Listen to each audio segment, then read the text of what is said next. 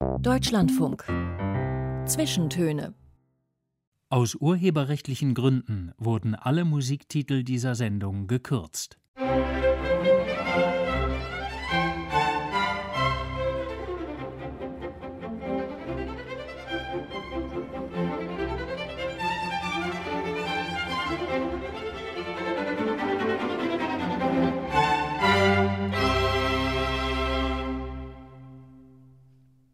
Willkommen zu diesen Zwischentönen. Heute mit Joachim Scholl am Mikrofon, einem Gast aus Berlin, einem Gelehrten, einem Publizisten, einem Autor zahlreicher Bücher und Schriften, mit denen sich Willi Jasper seinen Namen gemacht hat. Vor allem als großer Vermittler deutsch-jüdischer Kultur. Lange Jahre gehörte er zum Kollegium am Moses Mendelssohn Zentrum für europäisch-jüdische Studien an der Universität Potsdam, wo er schließlich als Professor für Literatur- und Kulturgeschichte an den Instituten für Germanistik und jüdische Studien weiterarbeitete, bis zu seiner Emeritierung vor gut zehn Jahren, die anscheinend nochmal einen Extraschub an Produktivität angestoßen hat. Allein fünf Bücher hat Willi Jasper seither publiziert, zuletzt eine aktuelle Krisengeschichte über Europas Intellektuelle. Auch darüber wollen wir uns unterhalten, wie auch über eine bewegte politische Biografie Schön, dass Sie bei uns sind. Hallo und guten Tag, Willi Jasper. Guten Tag. Als wir uns zu diesem Gespräch verabredet haben, Herr Jasper, da konnten wir beide nicht ahnen, in welcher dramatisch veränderten historischen Situation wir uns unterhalten. Wir zeichnen dieses Gespräch auch knapp eine Woche vor der Ausstrahlung dieser Sendung aus. Das müssen wir betonen weil sich die Lage von Tag zu Tag ändert und bislang immer schlimmer wird in der Ukraine. Über deutsch-jüdische Literatur werden wir uns viel unterhalten, Herr Jasper, aber auch über eine stark politisierte Biografie. In Ihren jungen Jahren, da waren Sie ein revolutionärer Kopf mit Engagement, Ideen von Marx und Mao, großen linken Utopien. Und ich habe mich jetzt gefragt, was ein Mann, ein so historisch wie politisch interessierter Intellektueller in den letzten Tagen gedacht hat angesichts dieses Krieges und jetzt auch durch die Debatten, wo das Wort von der Zeitenwende allgegenwärtig ist und dieses Gefühl, dass es ja eine furchtbare Wende ist, uns alle erfasst. Denken Sie das auch?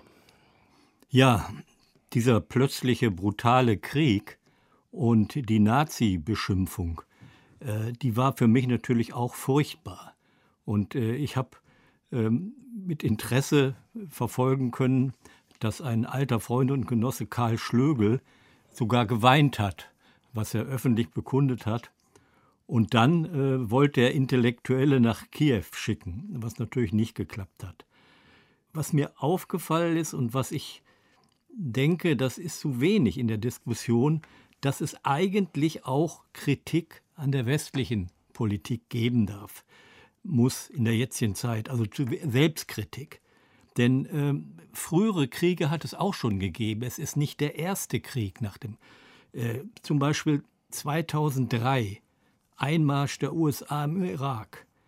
Das ist ganz stillschweigend übergangen worden. Dann die Afghanistan-Situation. 2014 Russlands Einmarsch in die äh, Krim. Und äh, da, dazu ist wird zurzeit kaum etwas diskutiert. Ich habe mit Interesse gelesen den Artikel von äh, Navid Kermani in der Zeit, äh, der ganz deutlich gemacht hat, dass er kein Putin-Versteher sein will. Äh, aber er sagt und fragt, warum wurde Russland in den 90er Jahren nicht in die europäische Sicherheitsstruktur einbezogen? Und äh, wenn jetzt die Rede ist, äh, wie muss sich Europa verändern, dann muss man das auch mit in den Blickwinkel nehmen und fragen, wie soll denn Europa in Zukunft aussehen? Sie sagten es schon, dass Sie dieses Wort von des Nazi äh, so getroffen hat, also diese perfide Äußerung von, von Wladimir Putin über den ukra ukrainischen Präsidenten Zelensky, er sei ja Nazi und die Ukraine müsse entnazifiziert werden. Also Zelensky mit seinen jüdischen Wurzeln hat darüber gelacht, über diese groteske Ansicht. Man wird ja gern einstimmen, wenn es sich nicht so ernst wäre. Ich meine, Sie, Herr Jasper, mit Ihrem Lebensthema, Sie müssen ja auch irgendwie den Kopf vor, vor Verzweiflung geschüttelt haben, dass so etwas möglich ist, oder? Ja, das habe ich, aber ich äh, habe trotzdem versucht, mich nicht so in, die, in den Winkel drängen zu lassen, dass man darüber entweder weint oder äh, gar nichts sagt, sondern man, ich glaube, man muss schon die Vorgeschichte genauer äh, betrachten. Das ist irgendwie äh, falsch anzunehmen. Diese ganze Situation wäre plötzlich vom Himmel gefallen. Weil Sie sagten schon, dass wir zu wenig geschaut hätten. Ich würde Ihnen widersprechen, dass es nicht reflektiert und nicht diskutiert wurde und dass man drüber weggegangen sei. Also der Irakkrieg 2003 äh, war genau ein weltpolitisches Thema, wie damals auch die Annexion der Krim. Nur, also gerade letztere, das hat man halt ganz schnell als fait accompli äh, hingenommen und keinen kein, kein Kriegsgrund gesehen. Jetzt fasst man sich an den Kopf und sagt, wir, wir hätten es ahnen können. Mhm. Aber auf der anderen Seite, niemand wollte, niemand will sich natürlich mit einer Atom-Supermacht kriegerisch anlegen. Das ist ja eigentlich auch verständlich im, im, im Nachhinein, obwohl es natürlich jetzt sicherheitspolitisch und EU-politisch vielleicht ein Fehler gewesen ist. Ja, aber äh, wichtig ist natürlich tatsächlich der Rückblick und der auch äh, die Frage aufwirft, äh, wie soll sich Europa verändern? Man hört jetzt die Politiker sprechen, aber ähm, was konkret ist, ist im Grunde nur, dass sie jetzt mehr Waffen liefern. Die Bundesrepublik hat festgestellt, dass sie fast gar nicht in der Lage ist. Und mich hat aber immer gewundert, dass sie trotzdem vorher für, in Milliardenhöhe äh, Kriegsrüstungen äh, verkauft haben. Und äh, das ist eine Sache, die, die geklärt werden muss. Ich vermute, dass es möglich gewesen wäre, wenn die Strukturen in Europa auch anders gewesen wären in der westlichen Welt, dann hätte man auch in den 90er Jahren schon mit Russland so umgehen können, dass sich vielleicht so eine Entwicklung gar nicht angebahnt hätte, wie wir sie heute erleben. Willi Jasper, wir beide sind keine politischen Experten. Sie eher in Ihrer Arbeit, in ihrer jahrzehntelangen Arbeit eben auch als Literaturwissenschaftler, der sich natürlich ganz viel mit politischen Verhältnissen über Literatur und wie Literatur darauf reagiert, ähm, auseinandergesetzt hat. Als wir uns verabredet haben, dachte ich, auf jeden Fall fange ich diese Sendung an mit einem Rückblick auf das Jahr 2021. 1700 Jahre jüdisches Leben in Deutschland. Das war ein Festjahr, ein Verein wurde eigens zu diesem Anlass gegründet. Über 1000 Veranstaltungen gab es. Wie haben Sie denn als ein Mann mit diesem großen Thema ähm, auf diese Öffentlichkeit geblickt? Es hört sich toll an, 1000 Veranstaltungen. Ich habe trotzdem den Eindruck, dass dieses Jahr als Festjahr, vielleicht auch durch Corona, doch nicht diesen Rang bekommen hat, wie man es sich eigentlich erhofft hatte, oder? Sie haben recht. Ähm, mir ist auch aufgefallen, dass also das nicht sehr lange gedauert hat. Es gab allerdings auch kritische Stimmen, ähm, die äh, ich eigentlich unterstütze. Die haben Kritik an diesem pompösen Festakt äh, ähm, gemacht und äh, daran erinnert, dass im Jahr 321, da soll ja dann der römische Kaiser hat damals in dem, in dem römischen Köln, was gar nicht Köln oder Kolonie hieß, einen Stadtrat berufen. Und eigentlich gab es damals wirklich Deutschland noch eine wirkliche deutsche Sprache. Und die Politiker haben dann so getan, als ob von da an bis heute 1700 Jahre jüdisches Leben in Deutschland war. Und das haben Kritiker äh, wirklich als eine falsche Tradition, die ausgeschmückt werden sollte, zurückgewiesen. Es gibt natürlich Veränderungen, aber die sind anders. Die neu eingewanderten Juden sind überwiegend aus Osteuropa, auch aus Russland bei uns, und die haben neue Strukturen und eine neue jüdische Kultur hervorgebracht, die nicht identisch ist mit der deutschen Tradition. Wir werden das vertiefen mit Blick auf Ihr Werk, Herr Jasper, das man durchaus auch als übergreifenden Festbeitrag zu 1700 Jahren jüdisches Leben in Deutschland verstehen kann. Jetzt wollen wir aber gleich von Ihrer Biografie hören, nach dem ersten Musikwunsch, den wir Ihnen erfüllen. Eine der unglaublichsten Stimmen des Rock macht den Auftakt dieser Zwischentöne. Janis Joplin mit To Love Somebody. Das haben Sie ausgewählt und ich vermute, dass wir hier schon beim jungen Willi Jasper sind, oder? Naja, das äh, uns sind äh, damals und auch mir sind diese Stimmen und diese Musik wurden betrachtet als äh, Begleitung unserer äh, ja, revolutionären, in Anführungsstrichen, äh, Überlegungen und Gedanken und bei Veranstaltungen. Das wurde also wirklich in, in weltweit äh, betrachtet und begrüßt als Unterstützung. Musik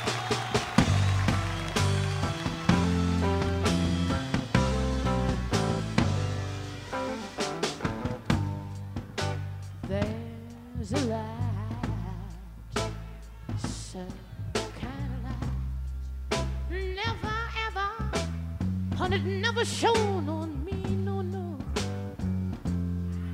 Babe, and I want, and I want my whole life to be live with you, babe. So I want, oh, wants to be living, loving you. There's a way. Ooh, everybody say you can do anything. You can do every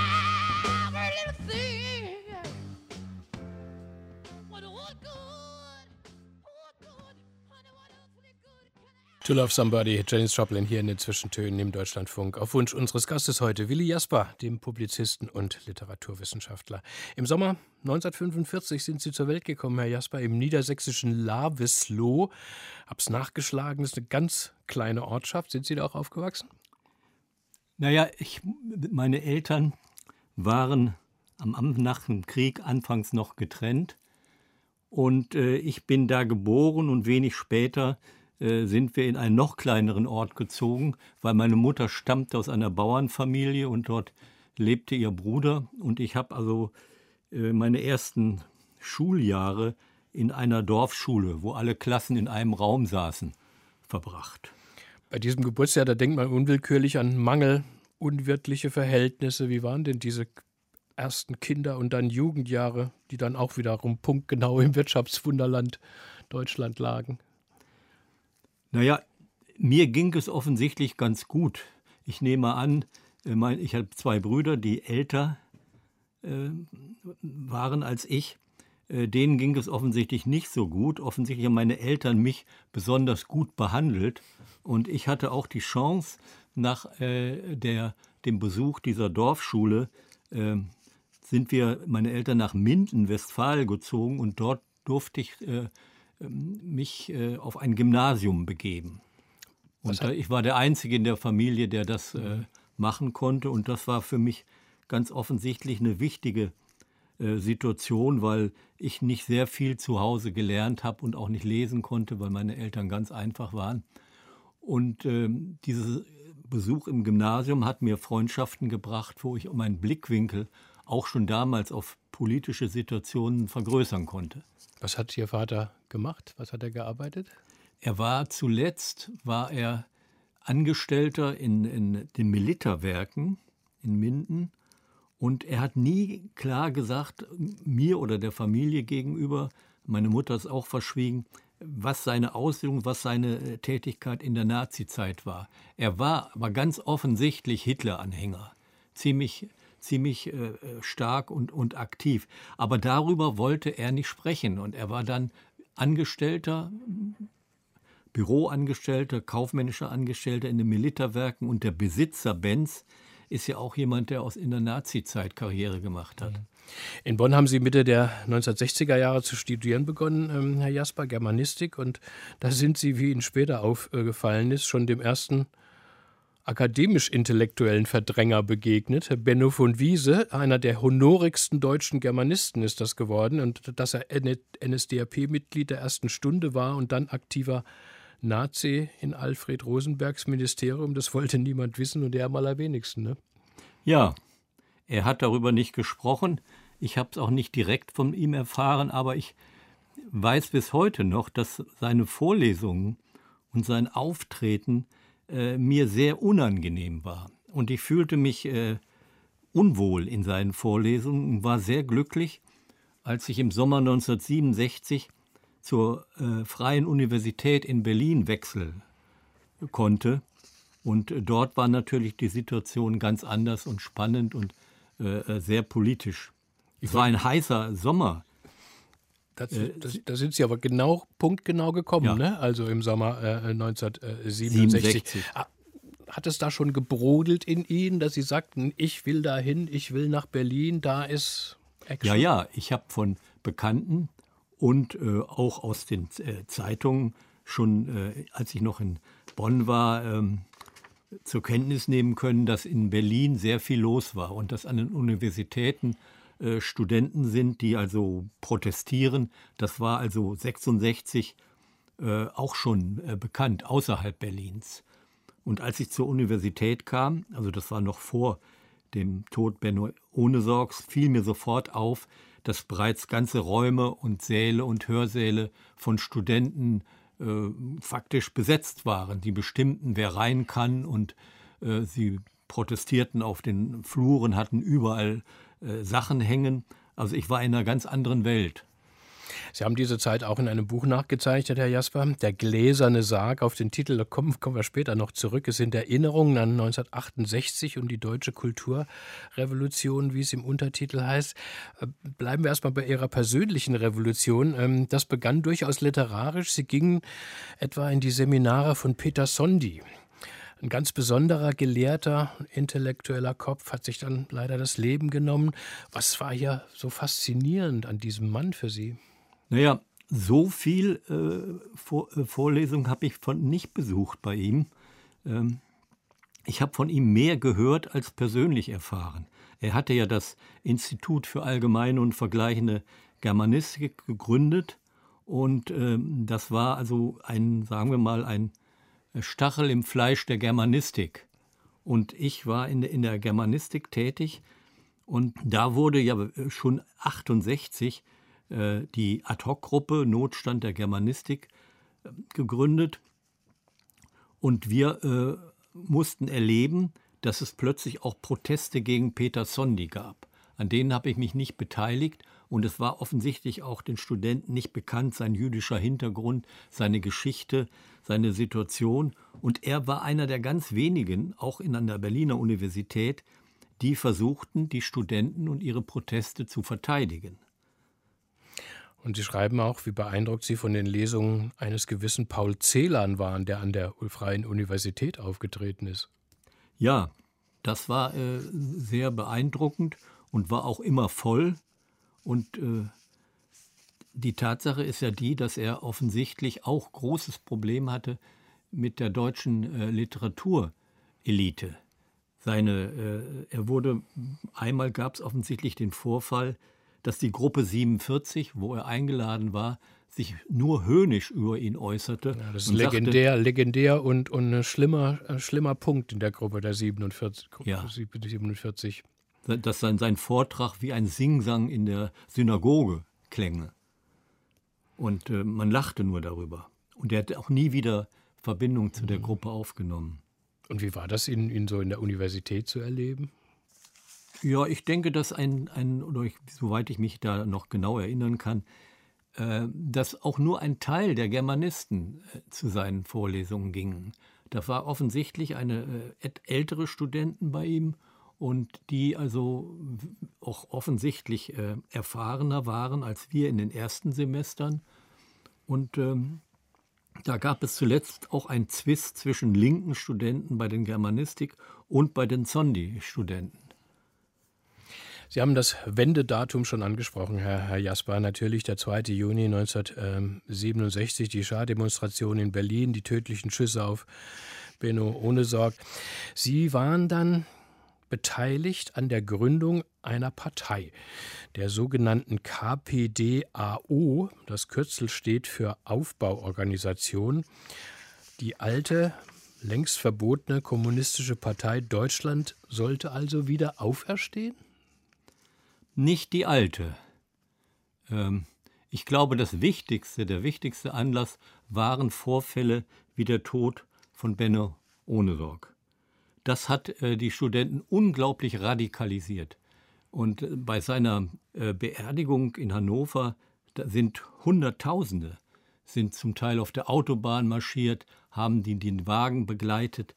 Und ähm, das war für, für uns und auch für mich ein ganz wichtiger Vorfall, dass Benno Ohnesorg erschossen wurde und allein die Erinnerung an das Bild, wo eine Studentin, die seinen Kopf festhielt und wie die beschreibt, wie das passiert ist. Sie, es, sie sind in einen, einen Hinterhof gedrängt worden und dann plötzlich erschossen und sie versuchte, seinen Kopf zu halten und äh, wurde von der Pol Polizei auch noch dort äh, stark bedrängt. Und die Studenten wurden generell von der Berliner Bevölkerung auch dafür, für diesen Tod verantwortlich gemacht. Und da hatten wir die, die Hoffnung, dass sich durch unsere äh, Situation wirklich etwas politisch ändern könnte, wenn wir jetzt mehr auf die Straße gehen, wenn wir uns organisatorisch anders aus, ausrüsten. Und so die Germanisten waren da sehr äh, mit an der, an der ersten Front. Sie haben, glaube ich, die erste Rote Zelle gegründet und vorab auch eine äh, Auflösung bestimmter äh, Einrichtungen gefordert. Und die äh, Germanisten waren diejenigen, die eigentlich auch die KPD-AO-Aufbauorganisation gegründet haben. Der SDS damals, der, der linke Studentenverband, war schon in der Auflösungsphase und äh, äh, Funktionäre wie Christian Semmler, die also in der, im SDS schon eine große Funktion hatten, wurden dann zu den Sprechern und Befürwortern einer kommunistischen Partei, wobei wir nicht die alte wollten. Allerdings haben wir in der, im Stu, in, in den, bei den äh, Vorlesungen in unsere, bei unseren eigenen Vorlesungen, die wir organisiert waren, haben wir uns beschäftigt mit der Literatur aus der 20er äh, Jahren, wo es um äh, die kommunistische äh, Situation in Deutschland ging. Und wir haben viel davon übernommen, haben das aber immer versucht, schon mit, mit äh, äh Mao Zedong äh, zu verbinden. Und wie Ihre Parteiarbeit ganz konkret aussah und dass Sie dann tatsächlich einmal an einem gläsernen Sarg standen in Peking. Davon sollen Sie uns nachher erzählen, Willi Jasper. Und wir steuern auf die Nachrichten zu mit Ihrer nächsten Wunschmusik aus dem Violinkonzert Nummer 3 in G-Dur von Wolfgang Amadeus Mozart. Sie haben uns die Aufnahme mitgebracht. Yehudi Menuhin ist der Solist. Wir werden später noch einen zweiten Auszug hören und dann erzählen Sie uns, warum Sie diese Musik hören. Jetzt bis zu den Nachrichten Mozart. Mhm.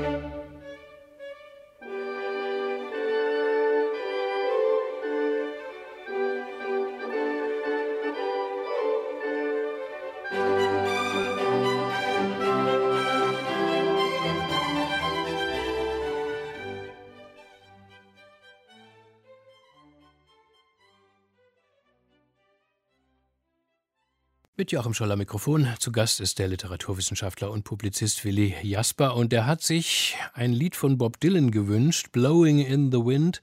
Eine kanonische Antikriegshymne ist es geworden, seit es 1963 zum ersten Mal auf Platte herauskam. Sie waren 18 Jahre alt, Herr Jasper. Gehörte der Song auch zu Ihrem Soundtrack der Revolution?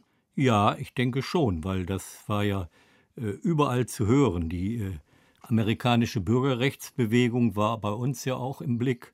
Und äh, dann wurde, man kann wirklich sagen, zu einer Hymne der studentischen Kulturrevolution.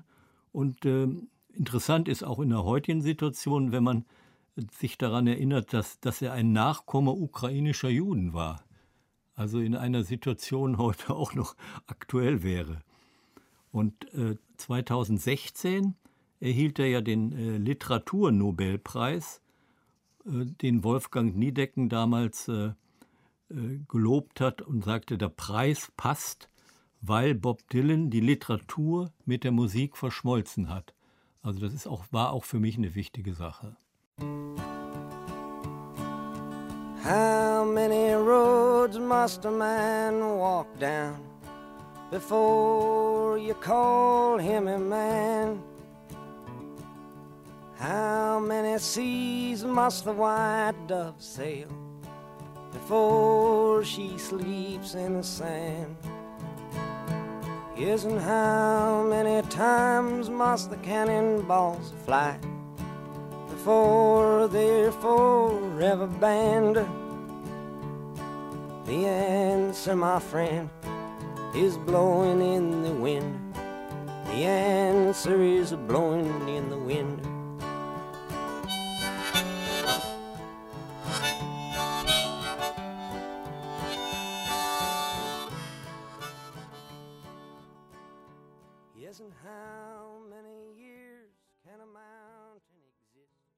Dylan im Deutschlandfunk. Willkommen zurück zu den Zwischentönen. Heute mit Willi Jasper, dem Publizisten und Literaturwissenschaftler.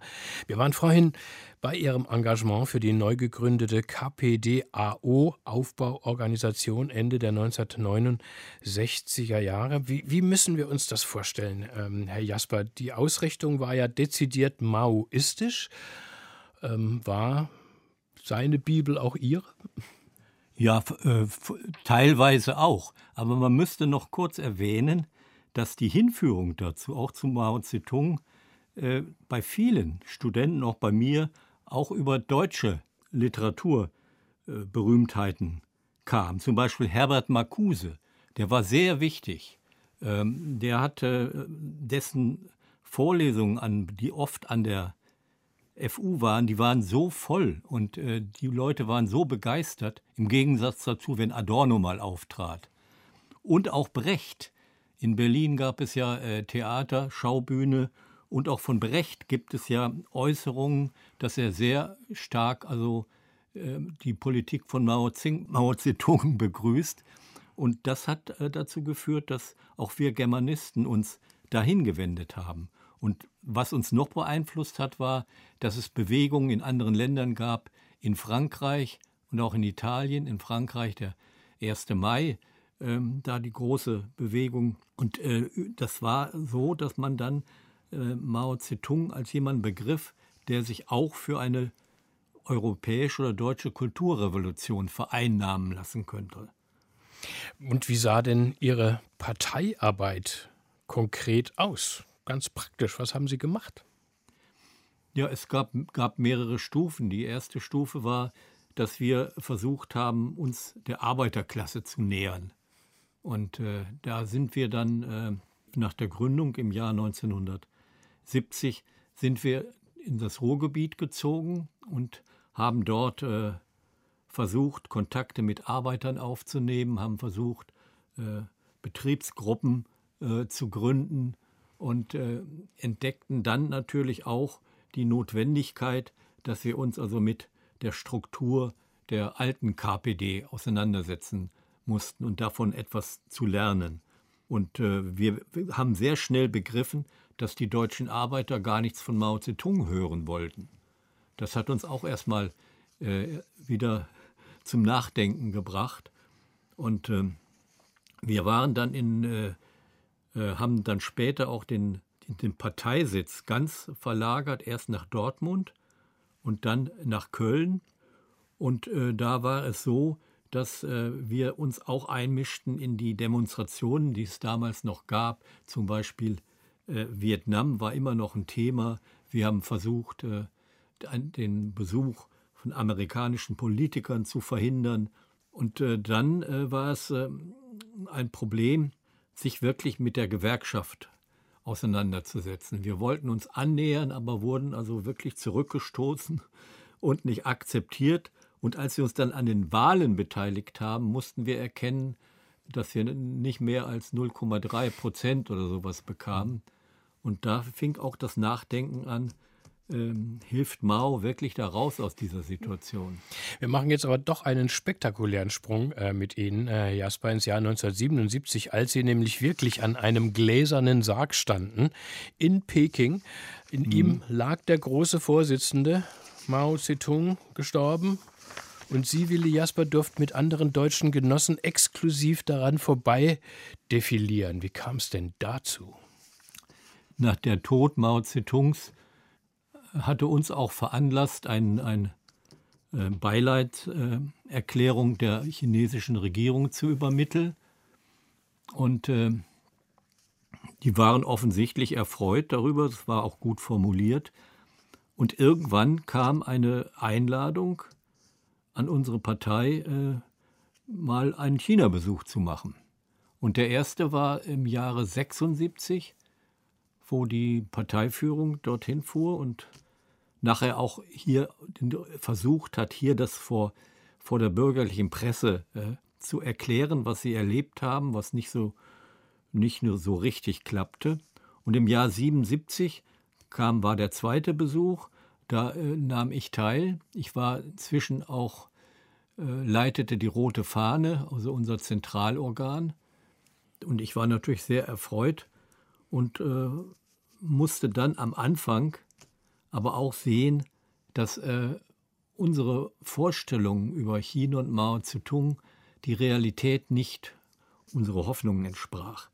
Äh, wir wurden gegenüber bürgerlichen Politikern bevorzugt. Wir durften ganz vorne stehen an dem gläsernen Sarg und ihn, ihn betrachten. Und äh, später war es so, dass äh, wir äh, quer durch das Land reisten. Wir waren in Shanghai und äh, es war ein, das war sehr wichtig, was meine negative Entwicklung im Maoismus bedeutete. Wir, wir fuhren zu den Ölfeldern an die sibirische Grenze und hatten noch im, im Kopf, was in der Peking-Rundschau stand, von Daching lernen. Das Daching war dieser äh, zentrale Ort in diesen Ölfeldern. Allerdings wurde uns da die, sagen wir, die Hoffnung genommen, dass sich tatsächlich dort eine positive äh, Arbeiterrevolution entwickeln konnte, die anders war als in der Sowjetunion. Und äh, persönlich wurden uns Arbeiter gar nicht vorgestellt. Wir haben nur leere Unterkünfte ohne Heizung, äh, mit Deckenlagern auf, auf nacktem Boden äh, gesehen und haben nichts, nichts wirklich äh, Revolutionäres im positiven Sinne, das man auch übertragen könnte auf Deutschland erleben können. Und die Funktionäre, die uns begleiteten und mit denen wir sprachen, ähm, die hatten auch gar kein Interesse, wirklich uns äh, äh, Informationen zu geben, die wirklich auch Einwirkungen hätten auf europäische Verhältnisse. Es waren knallharte Funktionäre, es waren keine Intellektuelle, es waren keine Historiker, es war für mich alles eine große, große Enttäuschung. Wenn Sie daran zurückdenken, Herr Jasper, ist Ihnen das eigentlich, diese Erfahrung, verdorben durch all die Erkenntnisse, die Sie dann doch umdenken ließen? Ich meine, aus heutiger Sicht ist ja nicht richtig fassbar, da so viele intelligente junge Menschen nicht sahen, nicht sehen wollten, wie viele Abermillionen Menschen für diese Ideologie äh, sterben mussten, ermordet wurden und was es für ein repressives äh, Regime war, ähm, diese, ähm, diese Mao-Zeit. Wie erklären Sie sich das heute? Na, ich denke, das äh, hat etwas damit zu tun, dass die Situation in Europa und Deutschland nach 45 äh, immer noch in den 60er Jahren lebendig war. Es war nicht so, es war nicht so, dass alle Generationen und äh, beispielsweise die Studenten äh, der Auffassung waren, dass wir 45 nach 45 einen neuen Anfang gemacht hätten. Ich hatte schon mal erwähnt, der Benno von Wiese und auch in anderen Situationen fand man immer wieder Relikte aus der Nazizeit, die irgendwie anstößig waren. Und wir hatten gehofft, dass, äh, dass sich aus China eine neue Kulturrevolution entwickeln könnte, von der wir lernen würden. Weil Russland war für uns auch enttäuschend. Also Stalin war nicht mehr den, derjenige, den wir äh, äh, schätzten oder von dem wir was lernen wollten. Und so haben wir dann irgendwie versucht, immer äh, die europäische Situation, zum Beispiel hier die Kulturrevolution in Anführungsstrichen der Studenten mit den Arbeitern, die zu verknüpfen mit der Bewegung in China oder von der zu lernen. Und das klappte nicht. Und das, das war in den 60er Jahren, wie gesagt, der Hauptpunkt der, dass der, die Hoffnung auf ein neues Deutschland sich nicht erfüllt hatte. Sie schildern das alles ähm, in eben jedem Buch, Der gläserne Sarg. Und da tauchen auch viele Namen auf, die damals in dieser KPDAO und ihrem Umkreis engagiert waren. Heute immer noch prominente Menschen wie Jörg Immendorf, Helmut Lehten, Rüdiger Safranski, Karl Schlögel, Antje Vollmer, Ellen Posener, äh, Horst Mahler alle haben völlig andere Richtungen eingeschlagen. Die einen wurden klassisch sozialdemokratisch, linksalternativ, wenn man das so sagen könnte, andere konservativ bis hin zum Rechtsradikalismus eines Horst Mahler. Ähm, Sie, Willi Jasper, haben für dieses Buch etliche dieser ehemaligen aufgesucht und schreiben, aus Interviewterminen wurden Beileidsgespräche mit Angehörigen. Haben doch so viele um diese Phase, um diesen Traum getrauert? Nein, es sind äh, ein, ein, ein, großer Teil, es klingt jetzt etwas äh, nicht, nicht sehr gefühlvoll, dieser ähm, ehemaligen Genossen sind, waren tot, sind gestorben. Also Christian Semmler, der Anführer, der gut, der war etwas später, aber auch, und äh, Peter Neitzke beispielsweise. Und wenn ich überlege, was heute ist, äh, sehr, sehr, für mich sehr interessant war die Reaktion auf mein Buch. Mehr als die Presse haben sich ehemalige Genossen in Anführungsstrichen gemeldet, die ich schon fast vergessen hatte, mich gar nicht mehr erinnern konnte. Die fühlten sich sehr bewegt durch dieses Buch und erinnert an ihre Vergangenheit. Auch äh, Journalisten, die heute noch tätig sind und die gar nicht mehr links sind. Wenn ich einfach mal so einen Namen nennen darf wie Alan Posner, der auch für die Welt schreibt, aber der hat das Buch sogar mit vorgestellt im äh, Theater hier in Berlin. Weil Sie selbst ähm, zögern in diesem Buch, wenn ich es richtig verstanden habe, von einer verlorenen Zeit zu sprechen und gleichzeitig fassen Sie sich an den Kopf, wenn man auf jene Reise äh, äh, nochmal kommt äh, mit der KPDAO-Delegation. Da saßen Sie sogar bei einem Staatsessen am Tisch mit Pol Pot, ja. dem nächsten Schlechter, äh, auch auf die Killing Fields in Kambodscha, über die damals schon weltweit berichtet wurde. Da wollten Sie und Ihre Genossen nicht schauen. Da muss es einen doch dann ziemlich schaudern in der Rückschau, oder? Ja, bei dem äh, Zurückdenken an diese Situation äh, hat man natürlich heute oft ein, noch ein schlechtes Gewissen. Dennoch muss ich sagen, äh, dass ich nicht der Einzige war in unserer Partei, die also nicht also so weit gegangen sind wie beispielsweise der Kommunistische Bund äh, Westdeutschlands, dem der Kretschmann angehörte, der ja. heutige Ministerpräsident die also damals also Besuche auch in Kambodscha machten. Und ich hatte ja, dass er, ich an dem Tisch saß in, in Peking, äh, wo er auch war. Das war ja nicht, dass ich mich da aufgedrängelt habe, sondern dort saßen, da war der Jahrestag, irgendein Jahrestag. Und dort waren mehrere ausländische Politiker. Und ich kriegte das auch erst ganz am Schluss mit, ich habe auch nicht mehr versucht, mit ihm zu sprechen. Ich war, fühlte mich schon sehr unwohl. Ich meine, äh, ich, ich, es ist immer natürlich ein bisschen wohlfeil von der jüngeren Generation, das euch Alten vorzuwerfen. Ähm, ich könnte mir einfach nur vorstellen, dass man dann selber, wenn man das erlebt hat und dann später 30, 40, äh, 50 Jahre darauf zurückblickt und dass man dann also einfach sagt, meine Güte, ja. Ähm, was habe ich damals gedacht, wie habe ich mich damals äh, äh, äh gefühlt. 1980, Herr Jasper, hat sich die Partei dann selbst aus, aufgelöst. War das dann so der letzte Schritt, sich auch entschieden von dieser Art von Parteiarbeit, auch von dieser Orthodoxie zu lösen? Ja, das ist allerdings schon etwas vorher geschehen. Also ich bin dann auch aus der Redaktion der Roten Fahne ausgeschlossen worden in der letzten Phase, weil ich immer mehr Leserbriefe äh, aufgenommen habe, die also einiges in Frage stellten. Und wir haben ja ganz bewusst die Partei selbst aufgelöst. Wir haben eine Versammlung gemacht und dort haben wir uns von ihr getrennt, weil also schon die Unzufriedenheit mit der Situation äh, sehr groß war. Das war nicht ganz plötzlich, sondern das war vorher schon. Ja, und 1980 war es dann, dann endgültig.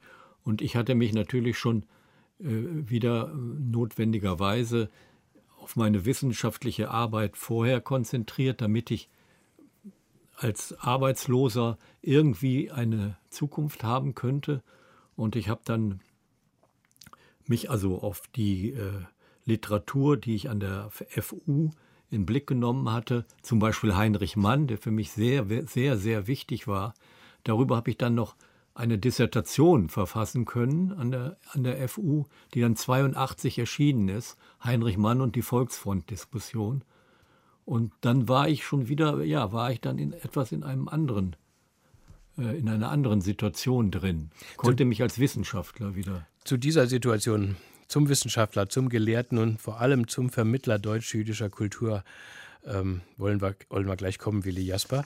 Ähm, noch einmal Mozart, einen weiteren Auszug aus seinem Violinkonzert in G-Dur mit Yehudi Menuhin. Vorhin waren wir zu knapp vor den Nachrichten, haben Sie uns noch gar nicht erzählt, warum Sie genau dieses Violinkonzert in dieser Aufnahme, die Sie uns auch mitgebracht haben, hören wollten, äh, Herr Jasper. Was hat es damit auf sich? Eigentlich war es Marcel Reich-Ranitzky.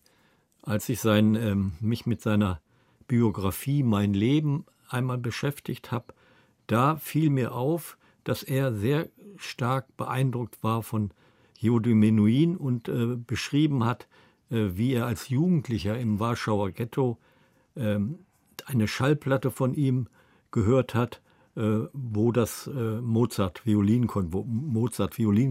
interpretiert wurden. Und das war für ihn sehr wichtig und er hat nochmal darauf hingewiesen, dass auch Jehudin Menuhin aus äh, russisch-jüdischen Verhältnissen stammt, weißrussischen, und äh, dass äh, er also eine ziemlich lange Zeit schon äh, Konzerte für Frieden, Völkerverständigung, Demokratie und Menschenrechte gemacht hat. Und da hat er auch schon immer Mozart eingesetzt. Also bei mir ist nicht unbedingt nur Mozart, sondern Menuhin der Hinweis.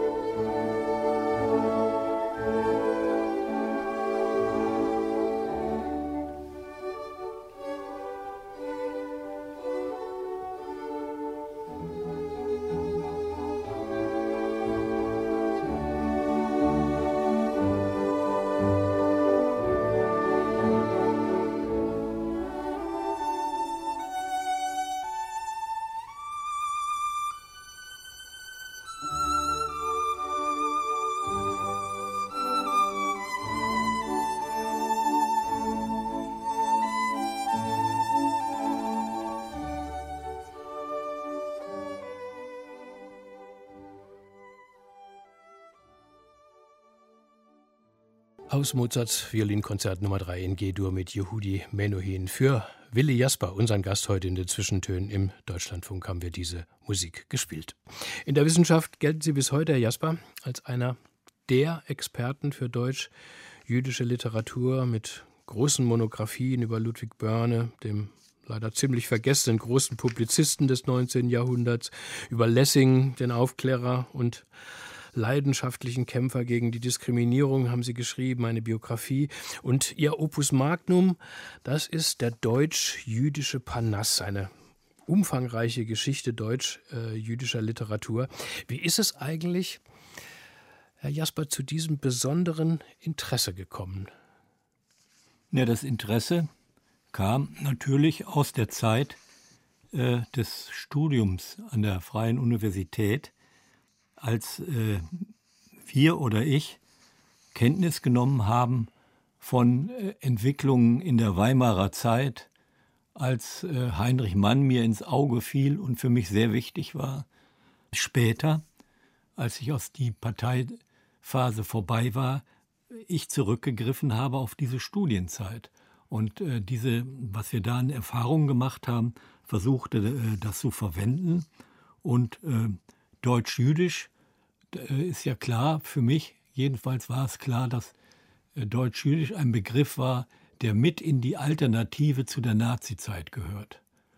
Und dann habe ich später natürlich erfahren müssen, dass es sehr kompliziert ist, diesen Begriff überhaupt zu erläutern und äh, zu definieren. Er kommt ja offensichtlich ähm, schon aus dem Jahre äh, 1912, als der Publizist Moritz Goldstein einen Aufsatz äh, mit diesem Thema deutsch-jüdischer Panas veröffentlichen wollte und merkwürdigerweise kein jüdisches Blatt dafür gewinnen konnte, sondern äh, die völkische Zeitschrift Kunstwart hat das abgedruckt. Und ähm, da zeigte sich schon, wie die Diskussion anfing. Also für ähm, die Juden war deutsch-jüdisch ein nicht akzeptabler Begriff und für die Deutschen natürlich auch nicht. Zumindest nicht für die Mehrheit.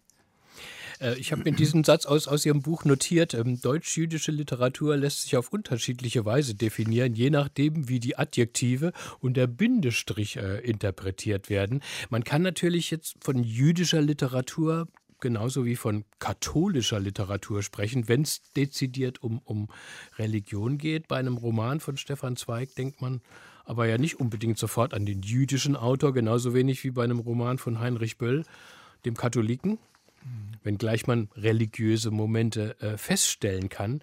Ähm, Sie schreiben an einer anderen Stelle, man spürt förmlich die Verminung des Geländes, auf dem man sich als Literaturhistoriker bewegt. Was sind das denn für Minen und welche sind denn besonders tückisch?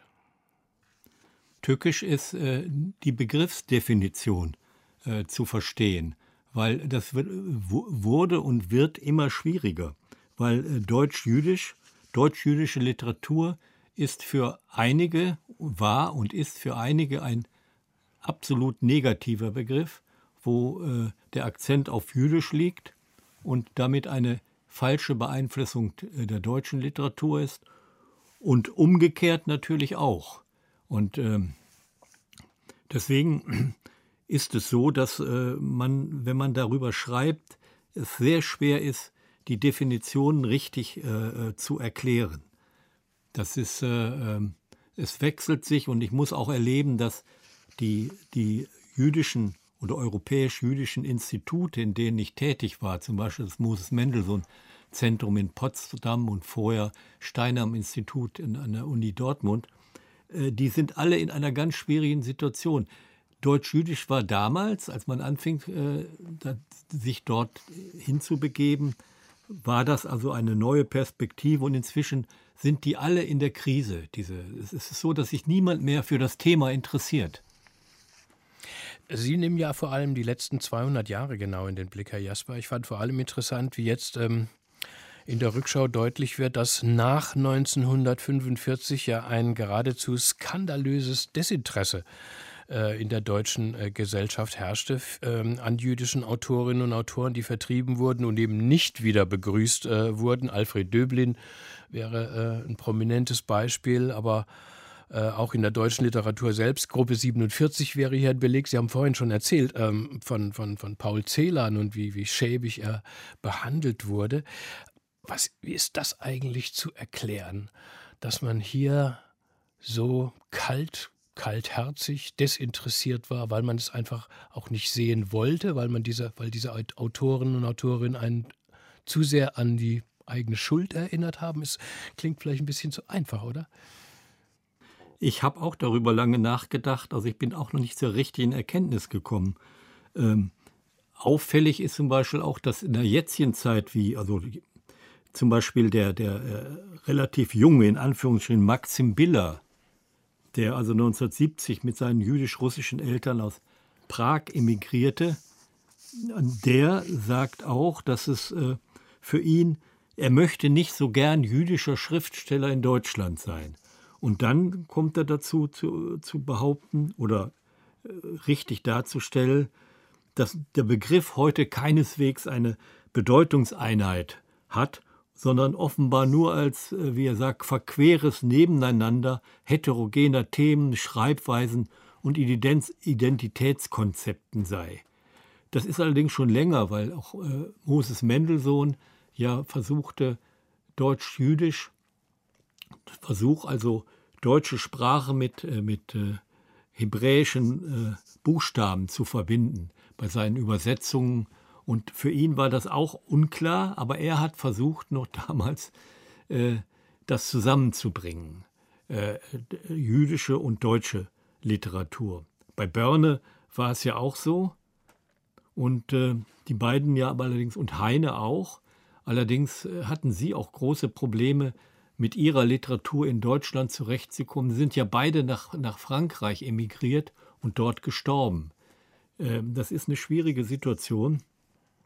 Und heute, ja, wir hatten am Anfang darüber gesprochen, äh, die Sache 1700 Jahre äh, deutsche, äh, jüdische Geschichte in Deutschland, was ja von äh, einigen ähm, Kritikern zu Recht zurückgewiesen wurde, dass es die nicht gab.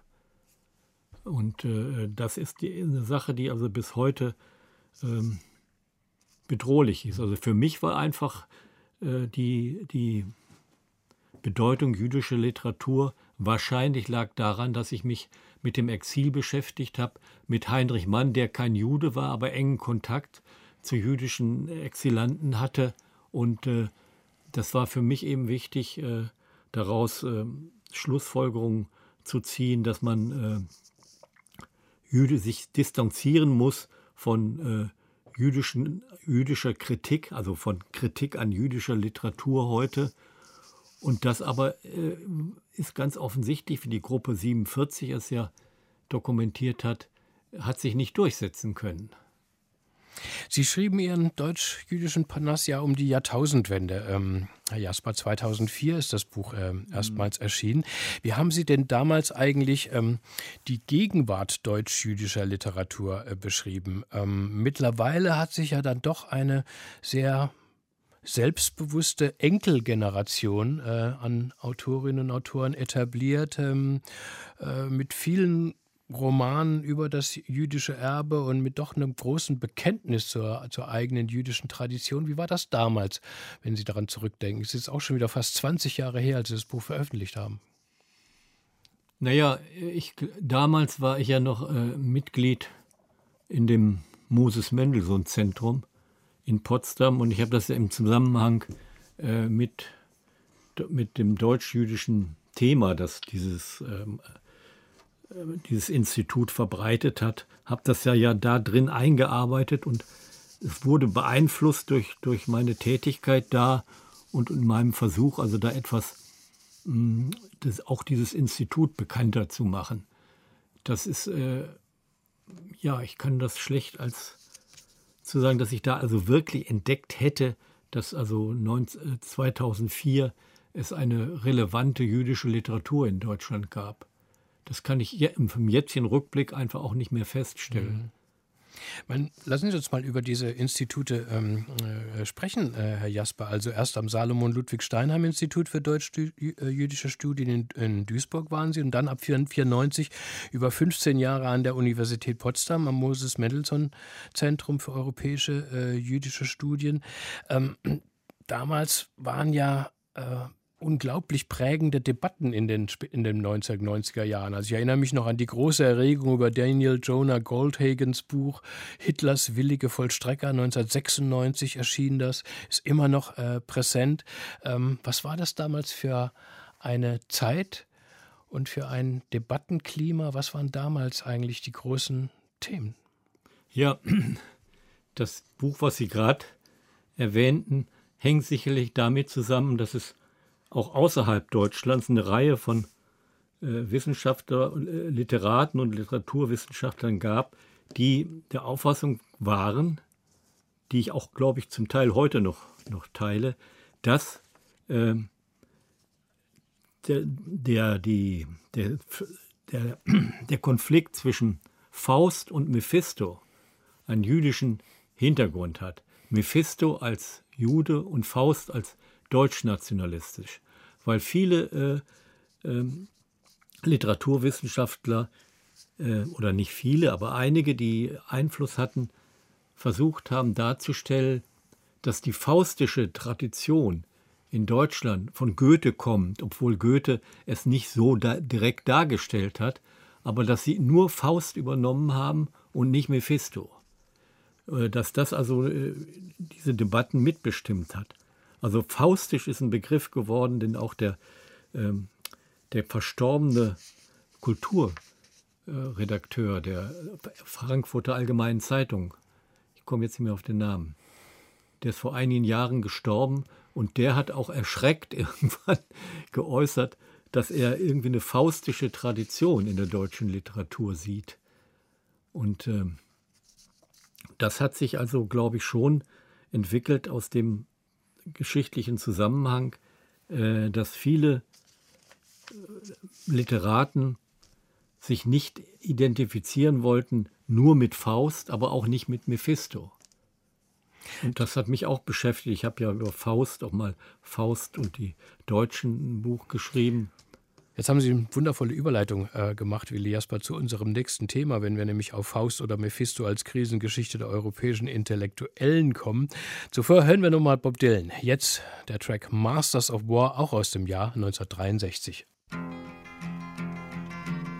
Come, you masters of war. Here that build the big guns.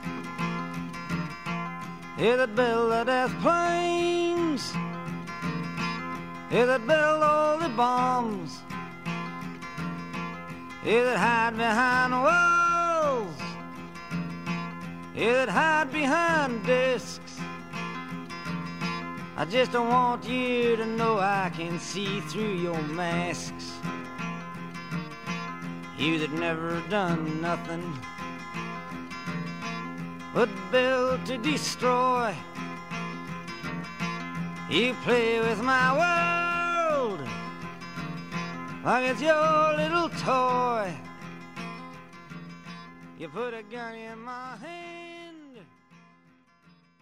and you hide from eyes. Sie haben die Zwischentöne im Deutschlandfunk eingeschaltet und gerade Bob Dylans Masters of War gehört. Auf Wunsch von Willi Jasper, unserem Gast heute.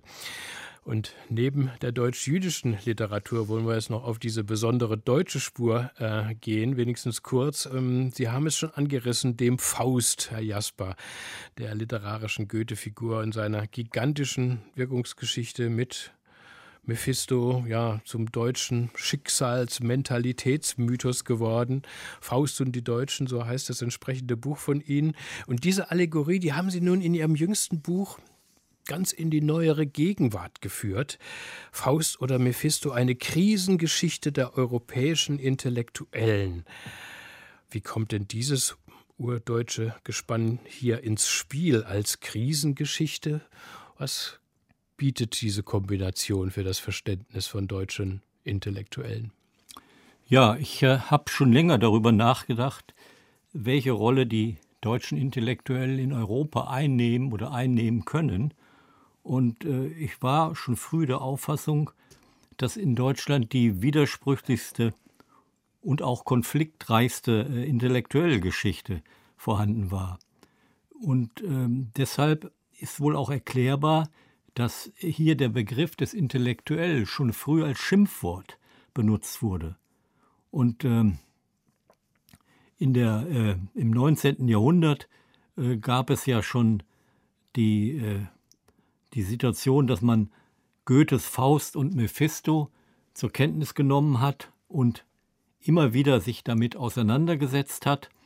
Ähm, also die, im 19. Jahrhundert war es im Grunde die, die, die Gründerzeit, um diesen Begriff der Mandariner, also derjenigen, die mit äh, eng mit staatlicher Macht verbundenen Universitätsprofessoren und beamtete Hofschriftsteller dass die also eine elitäre, äh, elitäre Dynastie des Geistes ausübten, in der kein oder kaum Platz für freischwebende Intellektuelle war.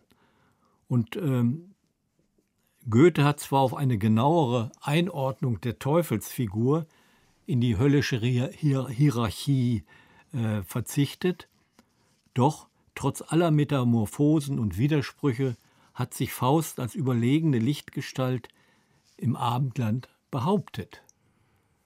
Und äh, Mephisto war derjenige, der stets verneint und äh, er musste an die Realität erinnern. Und von ihm gibt es ja auch Hinweise und Zitate, dass er sich um die Menschen kümmern muss, die sich plagen. Und das Bild vom Mephisto als überlegenen Untermenschen, der den deutschen Michel verhöhnt so ist es also vor der Nazizeit äh, offensichtlich schon ein, eine deutliche Erkenntnis in Anführungsstrichen äh, geworden. Und dann hat diese Erkenntnis dazu geführt, dass die nationalistische Empörung über mephistophelische Kreaturen, äh, die den faustischen Menschen äh, verspotten, dass äh, das also eine ganz, ganz wichtige geistige, intellektuelle und politische Untergrundphase ist, war für die Entwicklung Deutschlands. Und äh, schon lange bevor Faust-Zitate in den deutschen Schützengräben auswendig gelernt wurden, hatte äh, Goethe Stück zur idealistischen Interpretation ein, eingeladen. Und Sie schlagen auch noch eine Brücke machtvoll zur Aktualität unserer Zeit. Ähm, ein Kapitel heißt Europa unter dem Brennglas der Pandemie. Und ja, ähm, hier hätten Ihrer Meinung nach die Intellektuellen wie die Politik äh, äh, äh, versagt.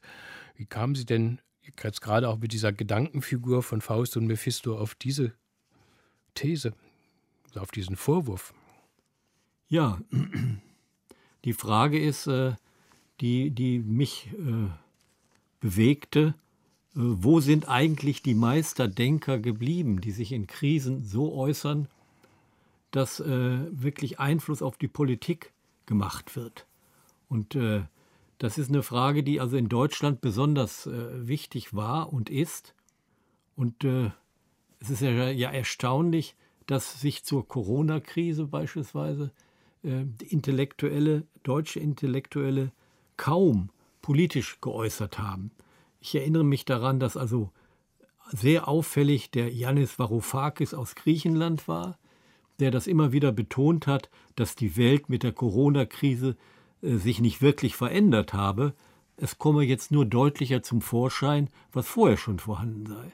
Nämlich, und das, äh, die, die, äh, das Virus sei nur eine Art Vergrößerungsglas für die schon länger existierenden gesellschaftlichen Probleme. Und das ist natürlich auch meines Erachtens ganz wichtig, wenn man das jetzt mit der ganz aktuellen Situation, die Kriegssituation, die Veränderung Europas, wenn man da die Rolle der Intellektuellen betrachtet. Karl Schlögel sagt ja, sie müssten nach in die Ukraine gehen. Und äh, das ist natürlich auch hilflos. Und ich denke, dass ähm, Faust und Mephisto, dass dieses, diese Frage auch heute noch, noch, wenn man die so politisch betrachtet und interpretiert, äh, wirklich sehr aktuell ist. Herr Jasper, was haben Sie in Zukunft weiter vor? Mit Themen, mit Büchern eventuell? Worüber denken Sie derzeit nach? In welche Richtung haben Sie Pläne? Naja, ich bin natürlich auch erstmal durch die aktuelle Situation etwas wachgerüttelt. Ich weiß nicht so recht, was, was ich jetzt da direkt machen kann. Ähm, ich bin ja nicht mehr der Jüngste. Ich äh, muss beispielsweise noch ein paar Vorträge halten und dazu Reisen machen. Und das äh, finde ich nicht so angenehm. Zum Beispiel über Heinrich Mann. Äh, das gibt es immer noch Universitäten und Theater, die was über Heinrich Mann hören wollen. Das trage ich gerne vor. Da muss ich mich auch nicht so doll darauf vorbereiten. Aber in meinem Kopf ist auch noch nicht klar, welche Rolle jetzt die intellektuell einnehmen müssen in unserer Situation. Willi Jasper, vielen Dank für Ihren Besuch und dieses Gespräch.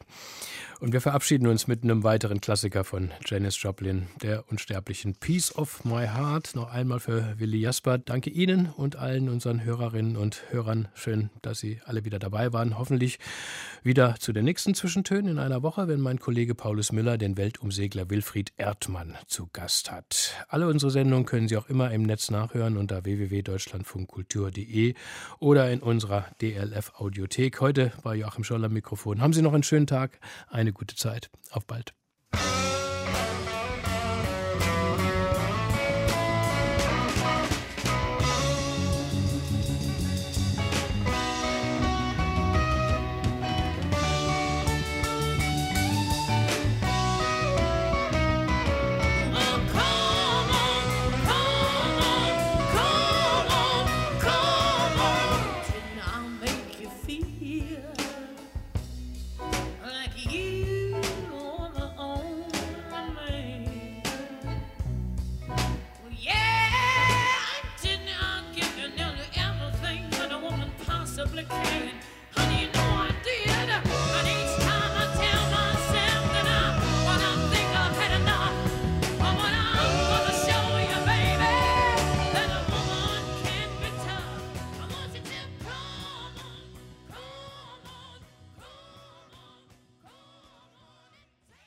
Aus urheberrechtlichen Gründen wurden alle Musiktitel dieser Sendung gekürzt